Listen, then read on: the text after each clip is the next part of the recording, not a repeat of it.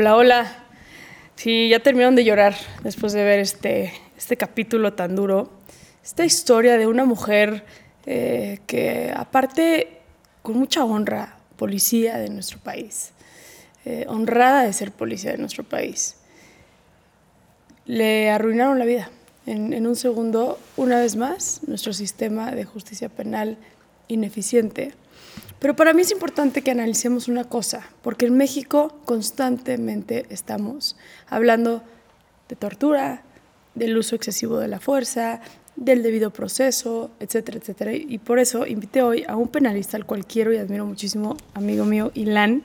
Eh, Ilan, para mí era importante y te agradezco muchísimo. Es un honor para mí que estés en esta mesa el día de hoy conmigo. Al contrario. Y más en un caso tan, tan doloroso. ¿no? El caso de Belén de Dulce Belén es un caso que aparte representa a muchos otros, porque pareciera que le voy a llamar tortura y sé que ahorita tú vas a hablar un poco de las diferencias y qué es y por qué se usa, etcétera, pero de las diferentes tipos de violaciones del debido proceso, eh, para decirlo de una manera más general, que escuchamos en todos los casos que pasan por nuestro sistema de justicia penal.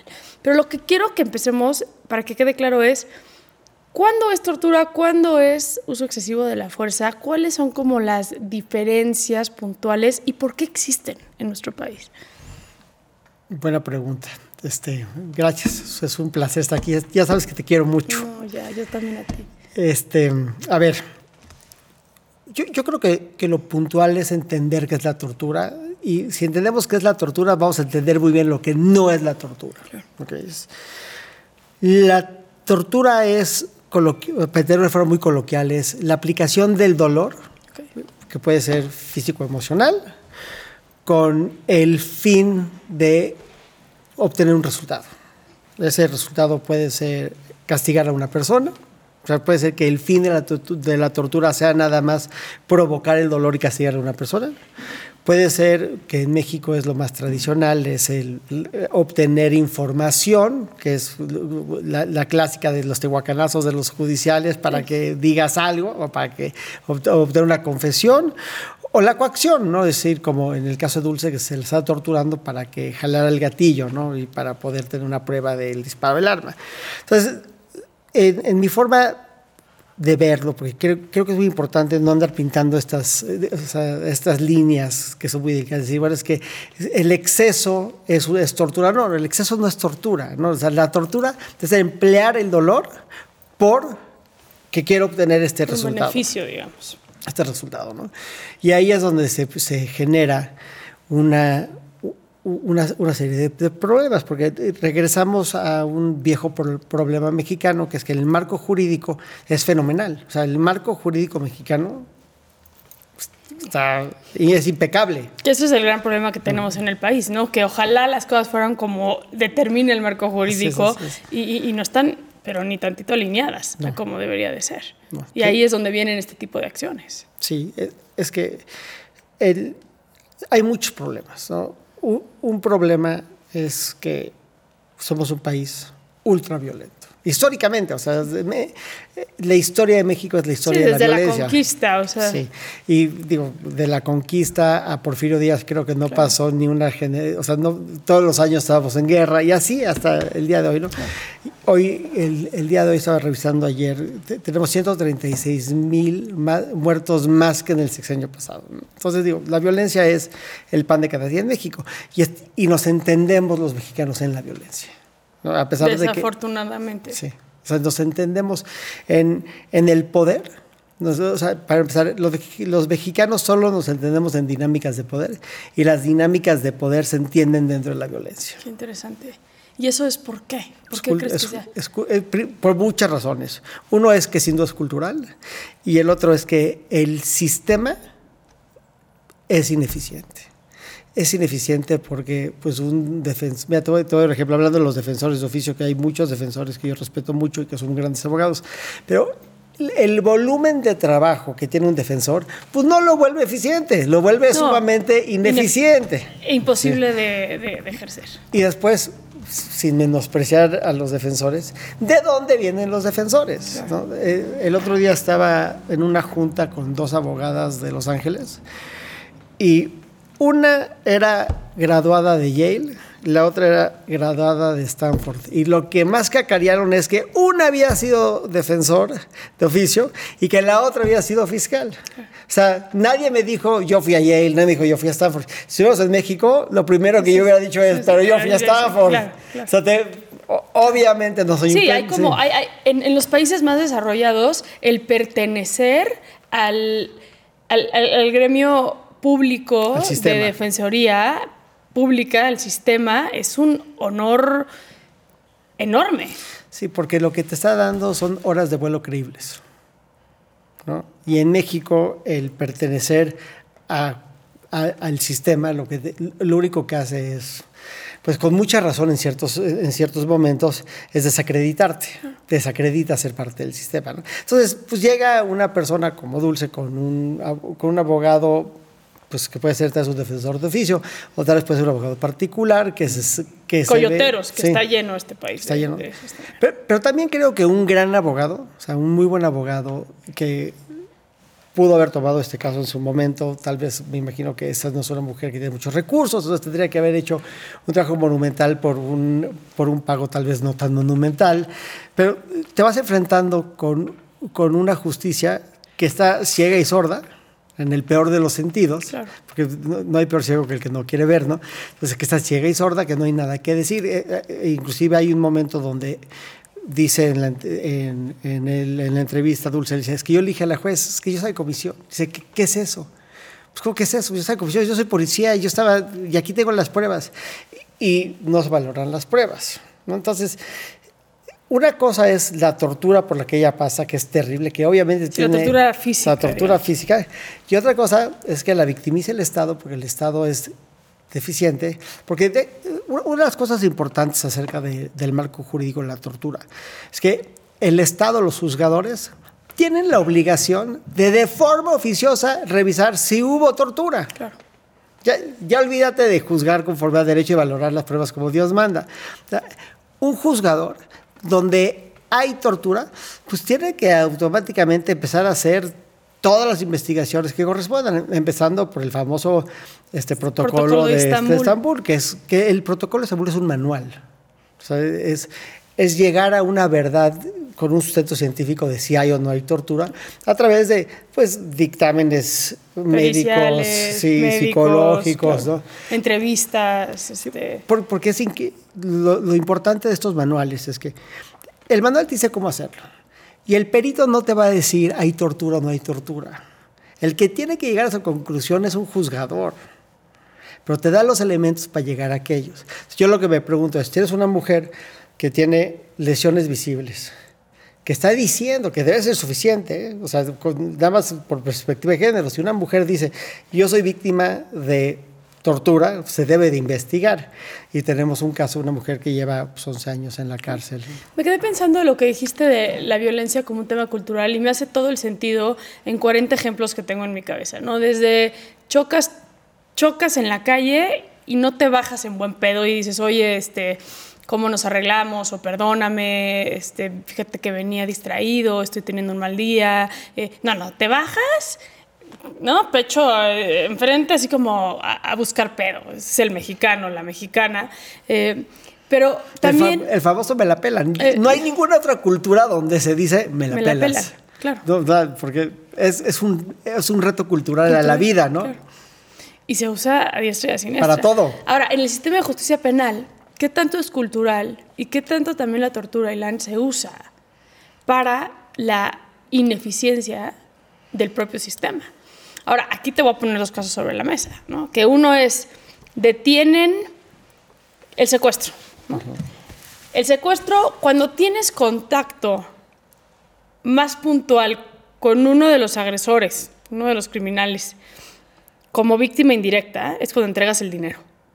Ahí es cuando hay de alguna u otra manera cierta cercanía, ya sea que entregues en mano propia o avienta o déjalo aquí y eventualmente en los siguientes 30 segundos va a llegar alguien que pertenece a esa red criminal y va a agarrar ese Aunque sea solo para agarrar el dinero. Aunque sea solo para agarrar el dinero. Tú detienes a esa persona. Tienes minutos para que esa persona te suelte información para que llegues a la víctima. Caso 1. Caso 2 es agarro a una persona y tengo que cuadrar un delito que ya se cometió. ¿Mm? Caso dulce. Quiero que pongas tu mano en estas huellas para que comprobemos que disparaste el arma. En ese momento estás queriendo, estás poniendo sobre la mesa tu ausencia de habilidades de poder meter un expediente judicial íntegro por tus habilidades y tu conocimiento y por tu investigación. Entonces necesitas torturar para que esa persona haga algo, para que tú puedas usar ese algo como única prueba que hay un caso aquí que puede vincular a proceso. En los dos se ejercen tortura. Sí. En algunos legítimo, en otros no es legítimo. No, no. Para empezar, el, el Estado no puede ni debe bajo ninguna circunstancia torturar a la gente. Eh, Este, hay, un, hay un caso, o, el, mejor ejemplo es durante la guerra del Golfo, l- los famosos casos de asfixia con agua, para que algún genio jurídico gringo dijo, eso no es tortura.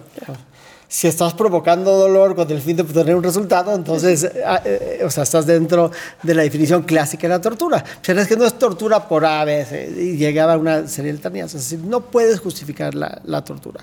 El Estado no puede torturar. Y, y a lo que voy es dónde pintas la raya. Y te voy a dar un ejemplo. Nosotros teníamos un asunto donde el, un- unas personas que se dedicaban a vender dólares en el mercado negro son detenidas por los policías y traían, por decirte algo, un millón de dólares. Los policías les roban 900 mil dólares y les dejan 100 mil. Les plantan una cantidad importante de cocaína y les ponen unas pistolas y les dicen, agarren las pistolas. Y no las agarran. ¿no? La tortura ahí va encaminado a, a otro crimen que es el robo, porque le estás robando, o sea, si- el ladrón, el, el ladrón policial le está robando Al al, ladrón, lavador ladrón. de dinero, Sí, sí, sí, ¿no? al lavador de dinero que se dedica a eso. ¿no? ¿Cuál es la diferencia entre él y el que agarra al mocharejas y le corta el dedo para que le diga dónde están los demás? O sea, no pueden ser esas- estas diferenciaciones. No, es, jus- no está justificada la tortura. De hecho, la tortura es la, para, para hacer el trabajo policiaco, es el nivel más rústico, más bajo de la investigación. Porque no porque torturas a una persona te va a decir la verdad. O sea, Al contrario, muchas veces hasta no puedes ni siquiera comprobar que esa persona tiene conocimiento de lo que le estás pidiendo que diga. Y aparte, cualquier evidencia que, o cualquier declaración que tú quieras aportar a una investigación por- vía la tortura, se va a descubrir eventualmente, o, o pensamos que se debe descubrir de forma oficiosa, y en ese momento, nada más con el dicho de la persona me torturaron y que se haga una... una Sí, la ratificación de la declaración, Sí, ¿no? punto. Y se, va, y se va a caer. Entonces, no, yo creo que, que la tortura no se ha justificado bajo ninguna circunstancia. Creo que lo que debe de tener el, el- el- nuestras autoridades de procuración y administración de justicia es unos sistemas mucho más avanzados de investigación para poder determinar cómo resolver un problema de un secuestro, ¿no?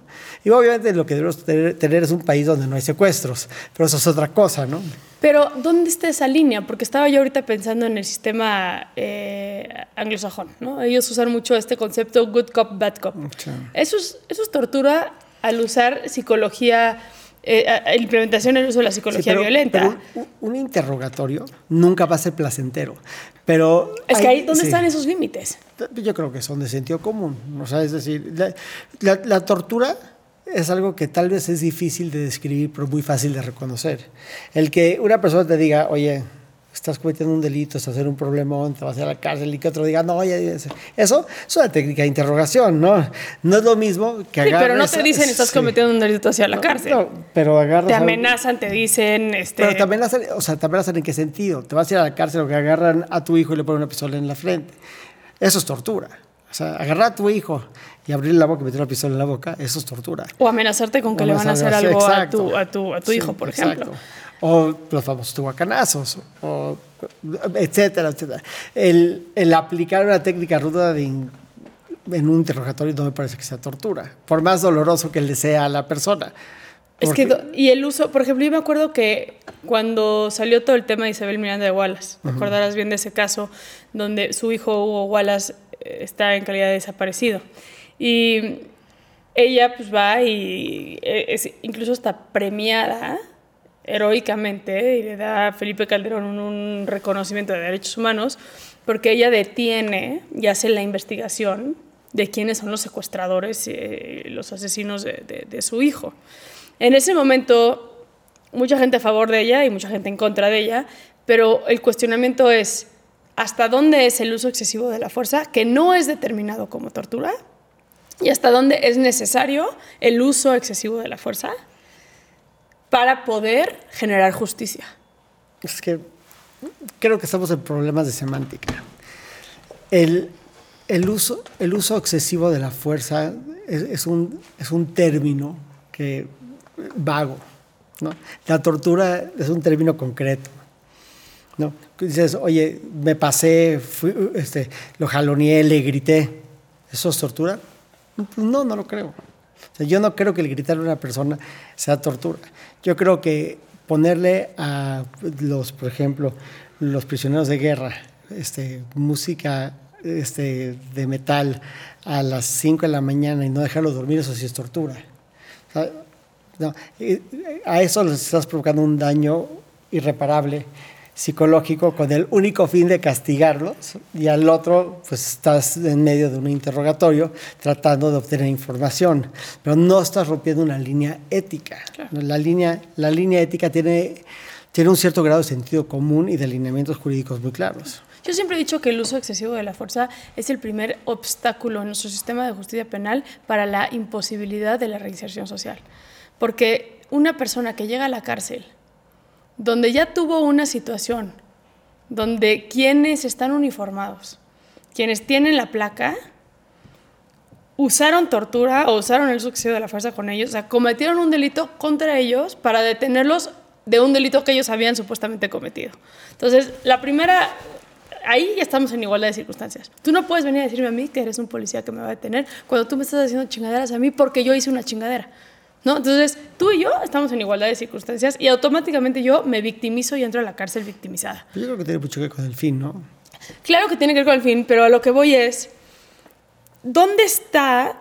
Y luego tienes el protocolo de Estambul, donde la acreditación del protocolo de Estambul puede incluso hacer que un proceso se desvalide. Claro, debe de, no puede, debe de. Debe de, o puede haber ahí reposición del proceso, ¿no? Podría haberla, pero en esencia yo lo que creo es que cualquier, los efectos corruptores son tales que la, que la existencia de la tortura debe de generar como consecuencia natural la absolución del caso, porque nunca vas a poder volver a ver el asunto porque ya está manchado por la tortura. Pero te voy a dar un ejemplo, y, y es food for thought, ¿no? Pero una mujer es detenida enfrente de su hija, de su hija. Es detenida por personas que no la conocen y que no tienen ninguna, ningún problema con ella. Hay un forcejeo y en ese forcejeo a la mujer le jalan el pelo y la detienen a pesar de que la hija está llorando. ¿Eso es uso excesivo de la fuerza? Pues yo creo que sí, pero lo hicieron, en, lo hicieron dentro del uso de ciertas facultades. Ahora, si ese forcejeo es con el de, de tenerla, de, de, jalarle el pelo, de, de, torcerle el brazo, si el único fin de hacerlo es causarle dolor porque la estás castigando, es tortura.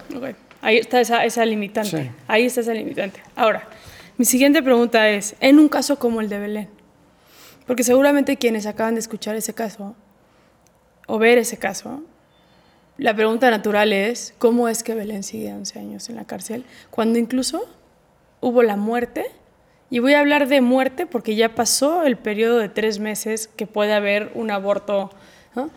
Tenían cinco meses los bebés. Eh, hubo tal uso de la fuerza, tal tortura que perdió a los bebés y aún así sigue en la cárcel. ¿Qué está pasando en el sistema? primero, creo que es, que es una respuesta que tiene muchas, muchas partes. Primero es que estamos acostumbrados en México a historias desgarradoras. O sea, son, una, son parte de la estadística. Es una más. Sí, es parte de esta estadística. No es justificación, pero estas cosas en México es, es terrible, pero sí, o sea... Estamos normalizados. Yo me acuerdo cuando un colgado era terror, hoy estadística. Entonces, primero, estamos aclimatados a este, a este nivel de, de sufrimiento. Segundo, es que yo creo que las políticas públicas están peleadas consigo mismas, porque por un lado hablamos de una reinserción y por otro lado hay una gran satisfacción en las autoridades mexicanas en tener las cárceles llenas. O sea, las cárceles es sumamente ineficiente tener cárceles llenas, es caro, es malo, carcome la sociedad, pero nos da mucha paz tener las cárceles llenas. Que vayas a la cárcel y esté llena y obviamente estamos haciendo bien las cosas porque las cárceles están llenas. Sí, medimos el nivel de eficiencia de la seguridad del país por cantidad de detenciones. Con prisioneros. O sea, el, prisionero es la, es la muestra de que el sistema funciona perfectamente.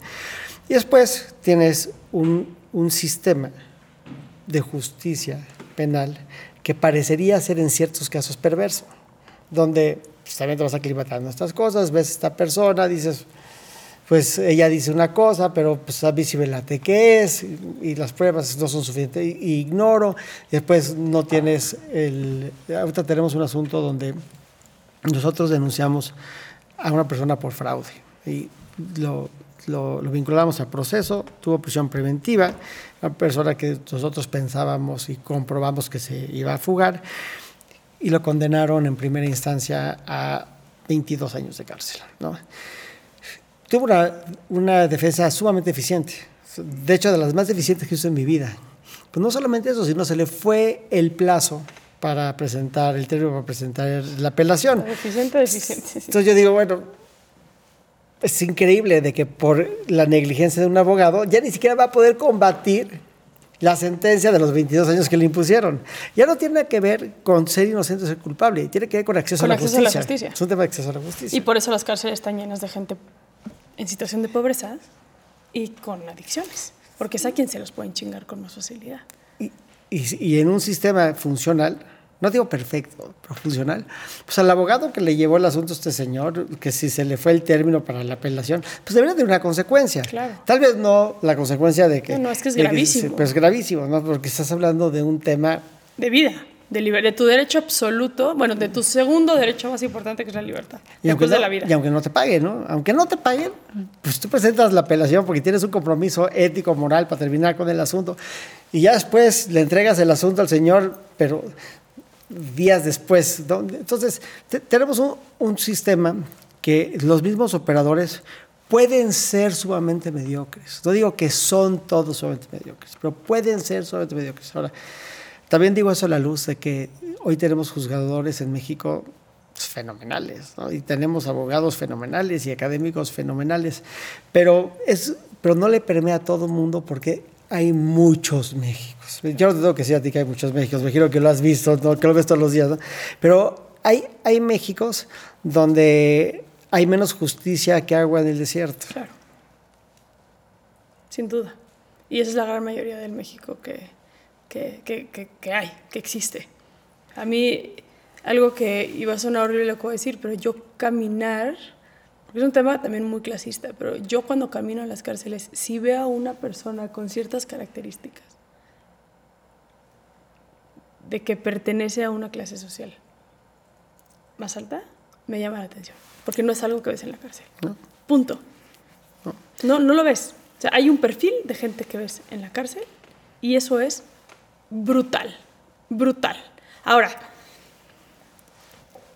Ilan, yo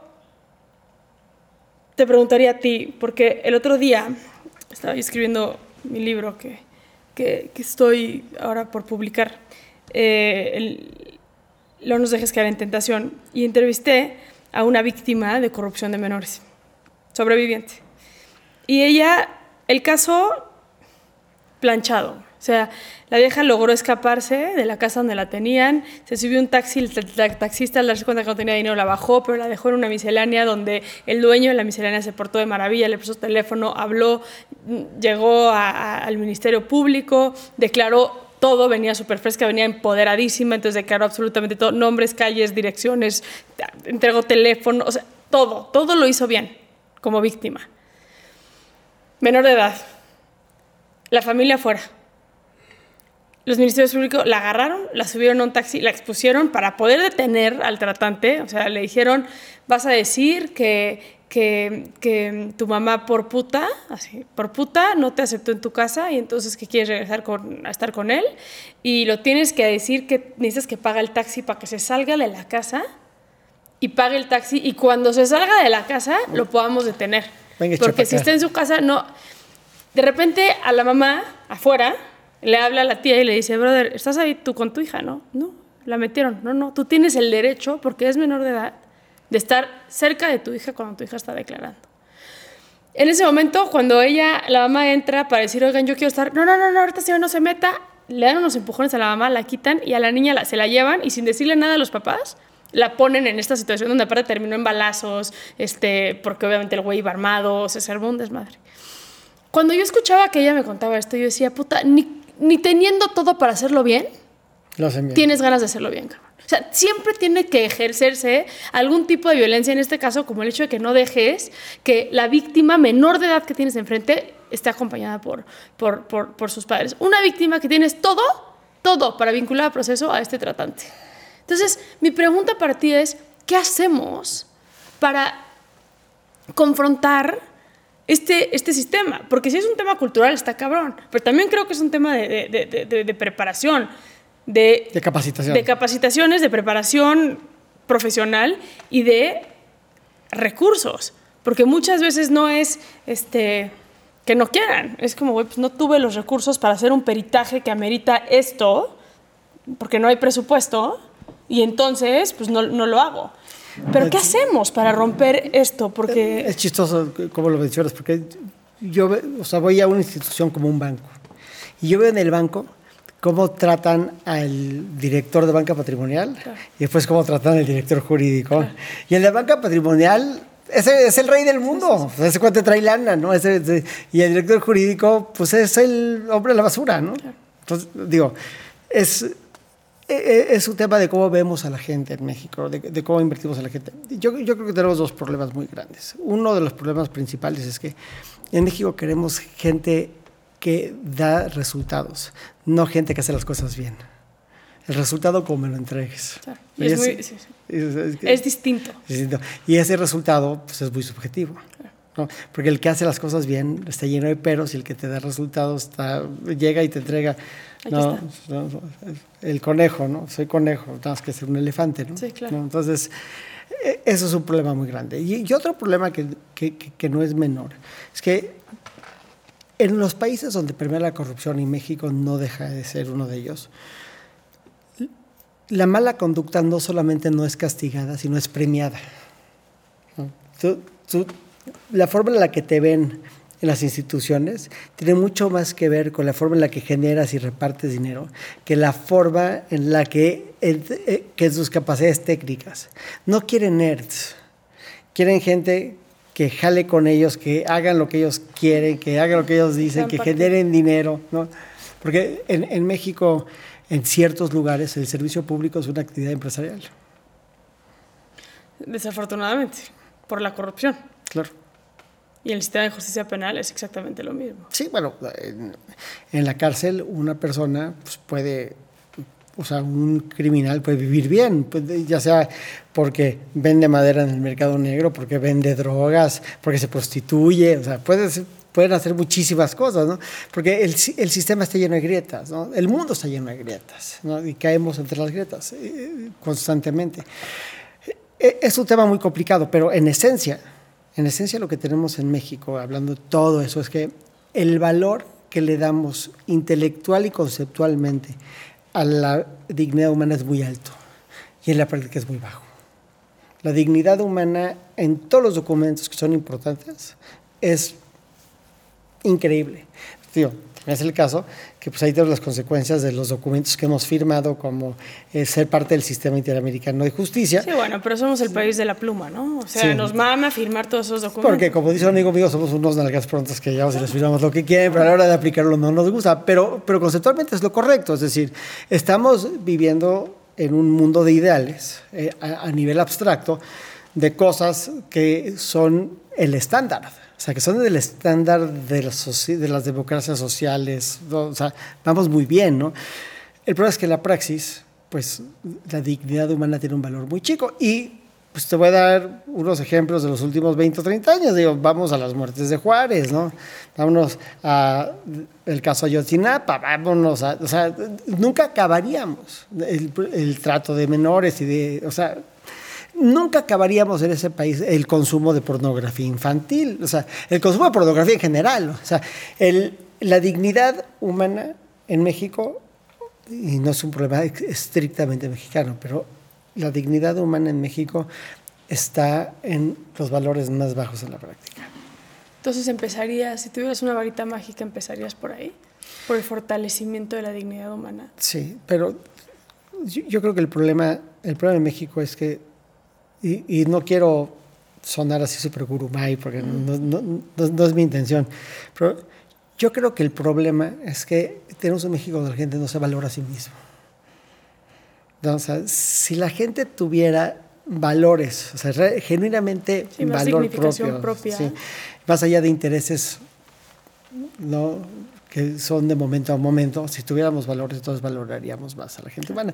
Y creo que, que en las escuelas y en los libros de texto lo que necesita la gente es que le digamos que importa, no lo que tiene que saber, tal vez, del mundo, porque eso también es importante, pero lo que tiene que saber acerca de ellos mismos. O sea, lo que tenemos que saber acerca de quiénes somos como seres humanos. Y ese es el reto de México. El reto de México es que no nos volteamos a decirle al, al mexicano, no, al ciudadano de a pie, que él tiene valor, a los niños, a las niñas que ellos tienen valor. Tenemos una estadística que estoy seguro que la conoces, apabullante, de que una en cuatro niñas son este, violentadas sexualmente, ¿no? O sea, ¿en qué país vivimos donde tenemos esas estadísticas y la gente se sigue, sigue, dice, no, este cuate es un agresor sexual, dice, no, ¿cómo crees? Es mi compadre, yo conozco, oye, pues hay un chico de compadres por allá afuera violentando a, menores, ¿no? Porque es uno en cuatro niñas, uno en cada ocho niños, o sea, las, las estadísticas no mienten. Lo que pasa es que siempre que se voltea con una persona no lo pueden creer, porque automáticamente tenemos un default a las, a las cosas que no podemos aceptar. Entonces vamos, hacemos un default a lo normal. Hacemos, esto, esto es anormal, entonces me voy a ir a lo normal. Y la causa de todo eso es que pues, no, no le damos la dignidad a las personas que merecen.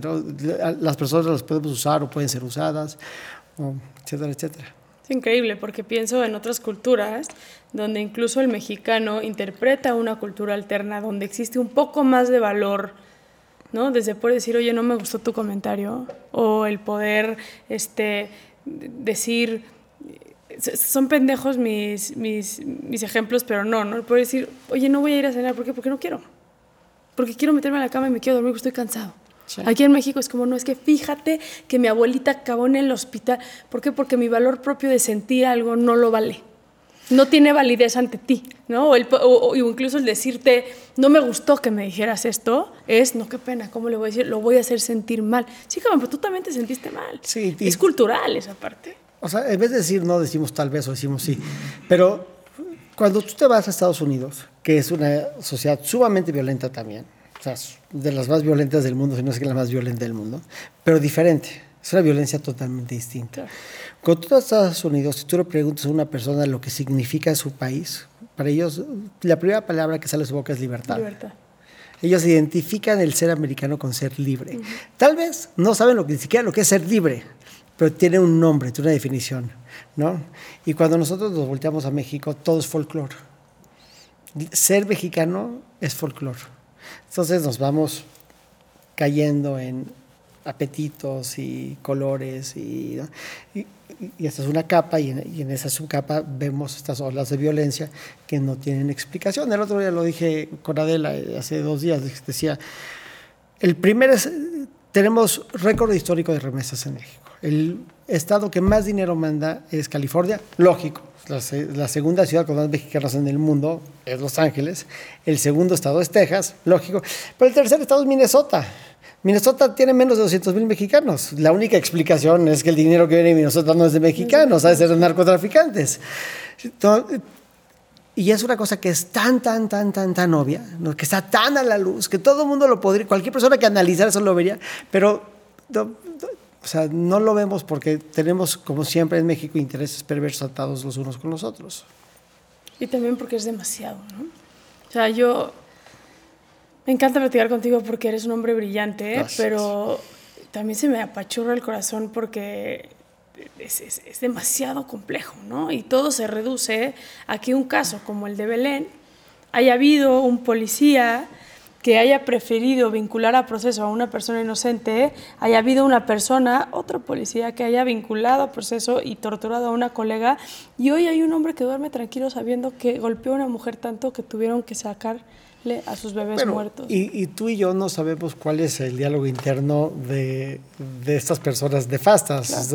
Lo que podemos asumir es que es un caso de identidad que esté confundida, no saben qué es esta persona, que, que es un castigo que viene por otra cosa. Lo que sabemos es que le querían lastimar, ¿no? Eso lo sabemos. Pero, la- pero el agresor, que sin duda es un psicópata, porque una persona normal tiene sensaciones de empatía naturales. Dice, yo no puedo hacer eso, esto, esto está muy duro hasta para mí, ¿no? Claro. Una persona normal dice, no, yo, yo de eso no quiero saber nada, ¿no? Pero lo que sabemos es que si estamos hablando de un México donde hay 136 mil más muertos, a decir que hay 80 mil muertos al año, pues entonces tenemos que asumir que hay 80 mil homicidas al año. O sea, ¿dónde están esos homicidios? En la cárcel no. No, no, ¿dónde están? es que- No, ¿Con quién cenan? ¿Con, con quién comen? Yo, yo tengo un amigo que, que, que fue funcionario en el norte de México y dice que un día llegué a un restaurante y lo sientan y él, de repente entra una persona que de su simple apariencia era obvio que llegaron su familia, que era obvio que era pues el más malo del pueblo, ¿no? El malo, malo, malo, malilante. Entonces, pues que se sentó en la mesa al lado, todo el mundo medio se salió, otros se quedaron, y a todo el mundo le pidió una botella lo que estaba tomando. Estaban viendo una pelea de box en la, en la tele, y que el hijo de esta persona mala, mala, mala, mala con su esposa, agarra una planta y la rompe, y le agarra la mano y le dice, las plantas no se les lastima. Seas mamón, ¿no? A las plantas no, pero a las personas el pozolero es tu cuate. O sea, no, porque estas dicotomías son, son absurdas, ¿no? Es que también ahí nos vamos a la creación de la maldad y nos vamos también a todas las previsiones sociales que existen en el desarrollo de las personas que los hacen pensar de esa manera. Pensé ahorita en el monstruo de Toluca que platicaba con el otro día y ese güey lo agarraron por sus perros. Por sus perros. O sea, los perros fueron la debilidad absoluta de decir, vamos a matar a tus perros si no te entregas y el güey se entregó. Después de matar a cantidad de mujeres. O a la famosa Mataviejitas. O a que- Juana también, Sí, claro. de que, porque ahorita hablamos de la Mataviejitas, pues entonces si viste la, la película, Sí. pero hay otra Mataviejitas que es obvio que no sé, que ya lo podría, o sea, ya Sí, cualquiera Araceli. podría haber dicho, oye, sáquenme de la cárcel, ¿no? Un reconocimiento de, de, de- de inocencia. Oye, pues las huellas no son de esta otra persona, o sea, un proceso para sacar, o sea, por el robo, sin duda, pero el homicidio es claro que hay un error judicial, ya la podrían haber sacado, pero nobody cares. Claro. O sea, nadie va a regresar y decir, hay que, hay que, hay que preocuparnos por Araceli, ¿no? Y en, en, caso de, de la Matavejitas, dices, bueno, yo no sé cuánta gente mató a la Matavejitas, pero me imagino que más de 17 o de, de las que... no, a, a una. Sí, pues, a una. ¿A una? Sí, ¿A una más? a una persona, nada más. Sí. Eh, Depende de sí, quién le pregunte. depende de quién le ¿no? pregunte. Pero, Pero piensas en... ¿Cuál es la diferencia entre ella y el pozolero? Claro. Pues sabes ninguna. Ninguna. No, no, la maldad es la, la misma. o, o más que la maldad, yo creo que, o sea, es que eh, cuando conocí hace mucho tiempo a, a un rabino que era muy famoso, sí, que escribió un libro que se llamaba Cuando las cosas malas le pasan a la gente buena. Y me acuerdo que le pregunté, yo estaba muy, yo era adolescente, le pregunté, pero ¿por qué existe la maldad en el mundo? Me dio todo, platicó muchas cosas. Pero lo que me decía también es que la, la conciencia es, es algo que traes o no traes. Hay gente que nace o sea, como hay gente que nace sin bracito, ¿no? Y hay gente que, o sea, hay gente que no nace con eso, ¿no? Y es lo que es. Len, podría hablar contigo horas. Este, se nos acabó el tiempo, pero gracias por estar conmigo aquí hoy, gracias por platicar, gracias por darnos un poco de eso que está en tu cabeza. Y, y bueno, en este caso que también es muy doloroso. Muchas gracias. Gracias. Gracias.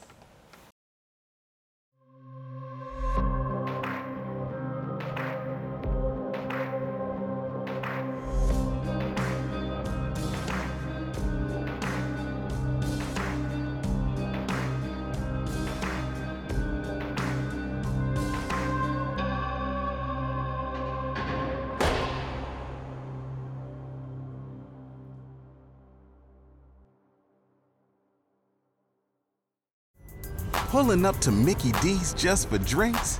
Oh, yeah, that's me. Nothing extra, just perfection and a straw. Coming in hot for the coldest cups on the block. Because there are drinks, then there are drinks from McDonald's. Mix things up with any size lemonade or sweet tea for $1.49. Perfect with our classic fries. Price and participation may vary, cannot be combined with any other offer. Ba da ba ba ba. You've worked hard for what you have your money, your assets, your 401k, and home. Isn't it all worth protecting? Nearly one in four consumers have been a victim of identity theft. Lifelock Ultimate Plus helps protect your finances with up to $3 million in reimbursement.